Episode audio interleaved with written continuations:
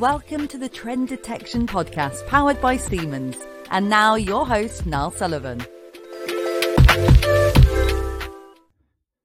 Hello and welcome to the Trend Detection Podcast, brought to you by Senseye Predictive Maintenance, the platform powered by Siemens, which enables predictive maintenance at scale across all of your assets, across all of your plants.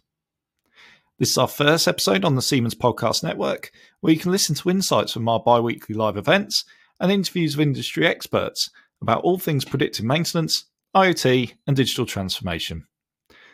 Check out the show notes for the link to our previous episodes and for details on how you can listen to future episodes for your preferred podcast provider.